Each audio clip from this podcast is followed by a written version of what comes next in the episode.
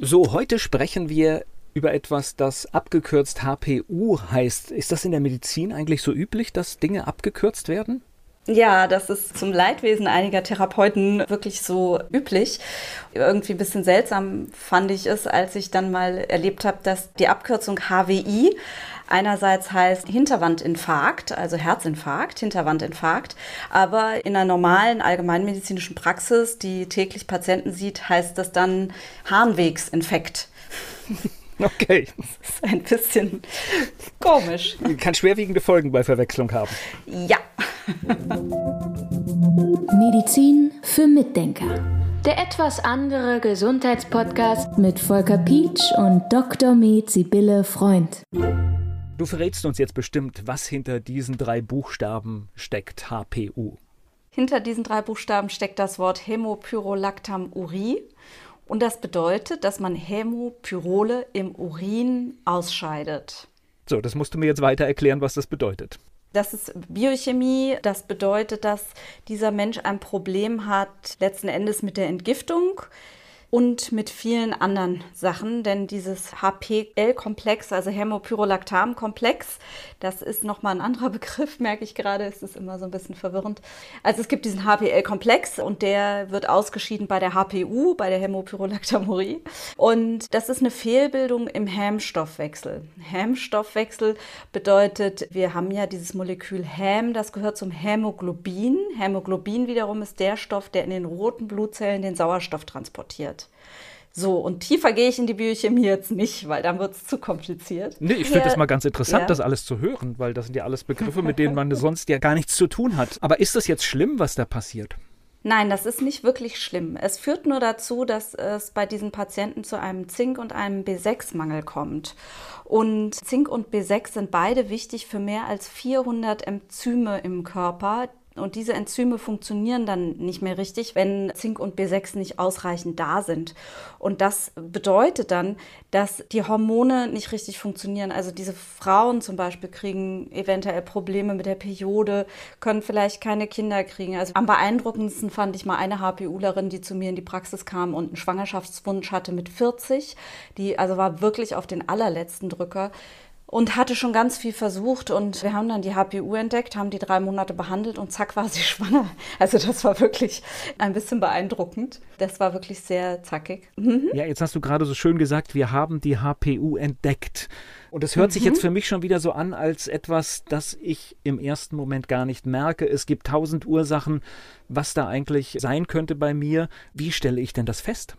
Genau, und da mache ich doch gerade nochmal mit den Symptomen weiter und dann komme ich gleich dazu, wie wir das feststellen. Also es können hormonelle Störungen auftreten. Das haben wir ja relativ häufig bei Frauen, ja, und da denkt man zum Beispiel nicht an diese HPU. Dann können Gehirnfunktionsstörungen auftreten, wie zum Beispiel Konzentrationsstörungen, Vergesslichkeit, Depressionen, Ruhelosigkeit, Panikattacken. So lauter solche, das ist jetzt schon wieder psychisch, aber lauter Sachen, die irgendwie so mit dem Gehirn und mit dem Denken hat ja Angst auch zu tun irgendwo. Es ist ja alles miteinander verwoben. Also die Gehirnfunktion und die emotionale Situation, die hängen sehr eng zusammen. Da gibt es ganz oft Probleme bei der HPU. Dann ist die Entgiftung gestört. Das bedeutet, dass oder bei vielen Leuten, dass zum Beispiel die Leberwerte einfach nur erhöht sind. Ich habe Männer, die haben eine HPU, muss man sagen, bei Männern ist das seltener eigentlich als bei Frauen. Und die haben dann nur erhöhte Leberwerte. Sonst eigentlich im Prinzip keine Beschwerden. Aber es gibt es solche Männer, die haben nur erhöhte Leberwerte als Ausdruck der Funktionsstörung der Leber. Und woran man das zum Beispiel gerne merkt, auch diese Funktionsstörung der Leber, ist, dass man auf einmal keinen Alkohol mehr verträgt, wenn man älter wird. Oder dass man in diese Läden geht, in denen es deutlich riecht nach irgendwelchen Parfums oder nach irgendwelchen anderen Ausdünstungen und Jetzt, ich meine gar nicht unbedingt die körperlichen von den Menschen, sondern ich meine jetzt die chemischen Ausdünstungen von den Materialien. Und dann wird den Leuten schlecht, die kriegen Kopfschmerzen. Das sind auch so Anzeichen für eine Problematik bei der Entgiftung. Dann sind die Muskeln häufig schwach, gerade die Oberarmmuskulatur. Man könnte sich nicht aufstützen. Das Bindegewebe schwächelt. Es kommt zu Hämorrhoiden, es kommt zu Bandscheibenvorfällen übrigens, Verformungen der Wirbelsäule, Skoliose oder sowas in der Richtung. Die Infektabwehr leidet bei Zinkmangel, die Blutbildung leidet. Also ich höre jetzt mal auf, ich mache jetzt mal einen Punkt, aber man sieht schon, es ist sehr viel und man muss schon sich sehr intensiv damit beschäftigen, damit man bei Patienten auf die Idee kommt, hm, da könnte eine HPU dahinter stecken. Jetzt kennen wir ja diesen normalen Medizinablauf, der bei uns in vielen Praxen einfach ist, dass überhaupt nicht die Zeit da ist. Aber alles, was du gerade aufgezählt hast, finde ich doch nur heraus, wenn ich mit der Patientin oder dem Patienten auch ein längeres Gespräch führe. Das ist genau ein Punkt, weshalb ich mir so viel Zeit lassen muss. Genau, und wir müssen uns mit dem Patienten beschäftigen, damit wir wissen, was im Gesamtbild vorliegt. Das ist für mich unglaublich wichtig und ich finde eigentlich auch ist das in der ganzen Medizin unglaublich wichtig. Ja, und es wird meiner Ansicht nach echt vernachlässigt, da richtig hinzugucken von allen Seiten. Weil das sind ja einfach Symptome, ich sag mal erhöhte Leberwerte. Wahrscheinlich gibt es in der Medizin tausend Sachen, die dafür verantwortlich sein könnten, wenn ich nur dieses Beispiel nehme. Ja klar, da wird in erster Linie nachgeguckt, ob da eine Infektion vorliegt, eine Hepatitis oder sowas oder eine Autoimmunerkrankung. Wobei da übrigens auch wieder sehr interessant ist, dass Autoimmunerkrankungen, also gerade diese Cholangitis, das ist so eine Autoimmunentzündung der Gallengänge, das hat man häufiger mal in der Leber, dass die häufig assoziiert ist wieder mit einer HPU. Also Autoimmunerkrankungen sind auch häufig wieder mit einer HPU assoziiert, weil eben Zink ganz viel zu tun hat mit unserem Immunsystem und das Immunsystem wieder aus der Balance ist, da sind wir wieder bei der Balance, und es dann falsch reagiert und den Körper selbst angreifen kann. Und zu deiner Frage, wie man das diagnostiziert, hast du ja eben noch gefragt, da würde ich jetzt auch noch darauf antworten. Man macht es ganz einfach, man sammelt Urin und guckt im Urin nach diesem Hämopyrolactam, was ich vorhin erwähnt hatte, nach dem HPL-Komplex. So einfach kann es sein. Ja, so einfach kann das sein. Das ist im Prinzip schon alles. Das ist die Diagnostik. Man macht diese Urinuntersuchung. Andererseits ist es aber auch wichtig, dass man nach den Mikronährstoffen im Blut guckt, denn es gibt tatsächlich HPUler, die bei der Erstdiagnose einen guten Zinkwert haben, wo man denkt, wieso haben die jetzt keinen Mangel? Weil man ja eigentlich sagt, die HPUler verlieren dauernd Zink und Vitamin B6. Aber wenn ich kein B6 mehr habe zum Ausscheiden, dann kann ich auch den Komplex nicht bilden und dann kann ich auch kein Zink ausscheiden. Dann kann es sein, dass allein schon aufgrund des B6-Mangels, also dass da kein HPL-Komplex entsteht mit Zink, B6 und dem Hämopyrolactam, der ausgeschieden werden kann. Also das ist mal eine Überlegung dazu, weshalb das so sein könnte. Und ich kontrolliere nach drei Monaten Therapie immer noch mal diesen Zinkwert und häufig geht der runter obwohl ich den Leuten drei Monate lang relativ hoch dosiert Zink gebe. Das ist ein bisschen verrückt, aber das sehen wir ganz oft. Gibt es eine Erklärung dafür? Ja, wahrscheinlich, weil nach drei bis vier Monaten diese HPL-Ausscheidung maximal ist. Sobald man angefangen hat, Zink und B6 konsequent zu geben, dazu gibt es sogar Studien, wird der HPL-Komplex nach drei bis vier Monaten massiver, viel massiver ausgeschieden und dann geht natürlich Zink auch wieder verloren und diese Menge übersteigt scheinbar die Menge, die wir aufnehmen. Wenn ich dich jetzt verstanden habe, das ist keine Krankheit, sondern das ist einfach als Stoffwechselstörung definiert, oder? Ja, super Frage. Das ist eine Stoffwechselschwäche. Weiß man da, wie oft das vorkommt? Das fällt mir echt schwer zu sagen. Es gibt Zahlen. Ich habe nur, für mich haben die keine Relevanz, weil ich in der Praxis ja nicht gucke nach Zahlen. Ich denke aber, es kommt sehr viel häufiger vor, sogar als wir Zahlen haben, weil es eben entdeckt werden muss. Also man muss es ja sehen. Ich bin ja nun die Anlaufstelle für Patienten, die schon bei ganz vielen Kollegen waren, ganz viel durchgecheckt worden sind und wo man sagt, ja, sie haben nichts, sie sind psychisch überlagert, sagen die Kollegen dann ganz gerne mal. Ja, das kommt von ihrer Psyche. Und dann finde ich häufig eine HPU. Es war so verrückt, ich habe damals vor Jahren einen Vortrag gehört über HPU, der sehr, sehr, sehr biochemielastig war, was mich natürlich immer sehr kitzelt. Ich liebe ja Biochemie. Und ich fand das total toll. Ich war vollkommen fasziniert von dem Vortrag und dachte dann, naja, ich probiere das jetzt mal aus in der Praxis. Ich gucke mal, ob ich da immer mal einen Patienten finde. Und das Verrückte ist, mittlerweile habe ich eigentlich einen Schwerpunkt auf dieser HPU, also wenn ich einen neuen Patienten habe, dann denke ich schon manchmal, jetzt denkt man nicht an HPU, geht mal alles durch, lass mal die HPU außen vor.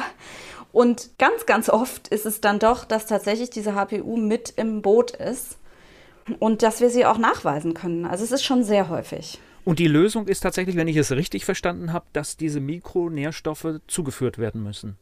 Das ist die Lösung. Naja, es ist natürlich so ein bisschen eine Krücke, weil wir haben sozusagen, wir sind ja immer so gerne bei unseren Autos, wir haben sozusagen ein Loch im Öltank und verlieren tröpfchenweise Öl, wenn man es mal so sagen will. Und wir müssen eben dauernd Öl nachfüllen. Ja, also wir können nicht dieses Loch zumachen. Wir können also nicht die HPU heilen, aber wir können durch Mikronährstoffgaben die Symptomatik deutlich verbessern. Also wir bleiben Häufig. fahrtüchtig, also, sage ich mal. Genau, wir bleiben fahrtüchtig. Okay. Also genau, ganz richtig. Es gibt nicht den großen Knall. Ich sag mal, wenn es jetzt keine andere Lösung gibt oder die Lösung erst gefunden werden muss, dann ist das aber doch die beste Alternative. Ich finde das auch. Also die meisten Leute freuen sich auch über die Diagnose HPU, weil das ist eine einfache Lösung, das muss keine Angst machen. Man kann deutlich was verbessern und es ist nicht so eine Diagnose, bei der man sagen muss, ja, pff, Sie haben das jetzt, tut uns leid, wir können da nichts machen, aber gehen Sie mal nach Hause, machen Sie mal das Beste aus Ihrem Leben und tschüss. Ja, das ist ja bei manchen Diagnosen irgendwie gefühlt schon so, ja. Wenn man irgendwie mal hört, ja, Sie haben eine Autoimmunerkrankung, Hashimoto-Thyreoiditis, ja, messen wir immer mal Ihre Schilddrüsenwerte, aber mehr können wir nicht machen was übrigens bei Autoimmunerkrankungen auch nicht richtig ist. Aber häufig werden die Leute alleine gelassen damit und man sagt, ja, es ist eine Autoimmunerkrankung, können wir nichts machen, außer vielleicht Cortison geben in manchen Fällen oder massive Medikamente, aber man kann antiinflammatorisch, also gegen die Entzündungen, kann man einiges machen auf verschiedensten Ebenen. Also sei es die Ernährung, sei es der Lebensstil, sei es Mikronährstoffe, sei es vielleicht auch frequenzielle Therapien wie Homöopathie oder sowas oder auch die IHT, also unser Höhentraining. Also es gibt einige Optionen, die Entzündungsaktivität vom Körper runterzufahren, auch bei Autoimmunerkrankungen, die man auf jeden Fall versuchen sollte, weil sie definitiv nicht schaden. Und häufig sehen wir da Verbesserungen. Ich habe was Neues gelernt, HPU, das kannte ich bisher nicht, aber ich sehe jetzt, du, du hast noch irgendwie eine, eine wichtige Botschaft am Schluss. Viele Leute sind irritiert, weil sie sagen, ja, Zink und Vitamin B6 und übrigens, nebenbei gesagt, es gehört dazu auch noch Mangan und Magnesium dazu. Aber die sind nur so Sachen, die wir dazu tun. Also die sind nicht die Hauptfaktoren, die zur HPU gehören. Aber Magnesium zum Beispiel ist sehr wichtig für die Energieproduktion, wo ja viele HPUler ein Problem haben. Und Mangan ist sehr wichtig für die Entgiftung. Deshalb gehört das noch parallel dazu. So, aber jetzt fragen die Leute immer, kann ich denn dann nicht einfach viel essen, was B6 oder Zink enthält? Und da ist leider das Problem, ich habe da tatsächlich eine Studie in der Praxis, die ich den Patienten gerne vorlege, die zeigt, dass zwischen 1985 und 2002 die Nahrungsmittel so sehr an Mikronährstoffen verloren haben. Da haben wir zum Beispiel Vitamin B6 in Bohnen hat um 77 Prozent verloren. Die Kartoffeln haben um 78 Prozent Kalzium verloren. Die Möhren haben um 75 Prozent Kalzium verloren. Wenn wir nochmal zur HPU gehen, die Bananen haben um 95 Prozent B6 verloren. Also das ist alles so verrückt. Unsere Nahrungsmittel sind so viel leerer geworden. Und in der Tat messe ich halt bei unseren Patienten auch, wenn sie nicht gerade einen kleinen Garten haben, das ist übrigens interessant, die Leute, die sich sehr selbst ernähren mit eigenem Gemüse, die stehen oft sehr viel besser da. Kann natürlich auch andere Gründe haben, dass sie sich einfach bewusster ernähren oder sowas. Aber das fällt schon auf, dass wir da deutlich bessere Mikronährstoffwerte haben. Und ansonsten, die meisten Leute haben irgendwelche Defizite. Und gerade eben Zink ist ganz, ganz schwer hochzukriegen. Deshalb können wir das nicht durch Nahrungsmittel decken. B6 ist auch schwer hochzukriegen, also als Wert hochzukriegen.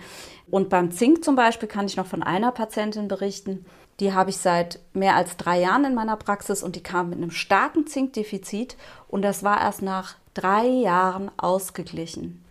Und das ist so verrückt. Die hat drei Jahre lang Zink in hoher Dosierung genommen und man hat so richtig gesehen an den Laborwerten, wie die Werte so langsam stiegen. Und manche Leute denken ja, ich habe jetzt doch drei Monate Zink genommen, ich muss doch schon fast vergiftet sein. Da merkt man fast keinen Unterschied nach Beginn der HPU-Therapie, sondern es ist vielleicht sogar weniger. Also das nochmal zu diesen Werten. Man kann das mit Nahrungsmitteln nicht decken. Das ist mir noch eine ganz wichtige Aussage. Wer sich jetzt durch dieses Thema angesprochen fühlt, hast du irgendeine Information, wo man noch was nachlesen kann? Es gibt ein Buch über HPU von Frau Baumeister Jesch und von Tina Ritter. Ich habe leider den Titel nicht genau parat, aber Frau Baumeister Jesch und Tina Ritter, wenn man die eingibt und HPU, dann findet man das Buch in jedem größeren Buchhandel. Ich suche noch mal, ob ich einen Link finde und das in die Shownotes schreiben kann. Das wäre super. Medizin für Mitdenker. Der etwas andere Gesundheitspodcast mit Volker Pietsch und Dr. Med Sibylle Freund. Das nächste Mal sprechen wir über Borrelien. Was hören wir denn da? Kannst du irgendwas schon sagen, was da wichtig ist? Also das Faszinierendste an den Borrelien ist eigentlich, dass die ihr eigenes Chemielabor immer dabei haben. Das finde ich unglaublich spannend. Die sind so spezialisiert und so weit entwickelt. Das ist sehr faszinierend und ich glaube, man kann ganz interessante, spannende Sachen dazu sagen.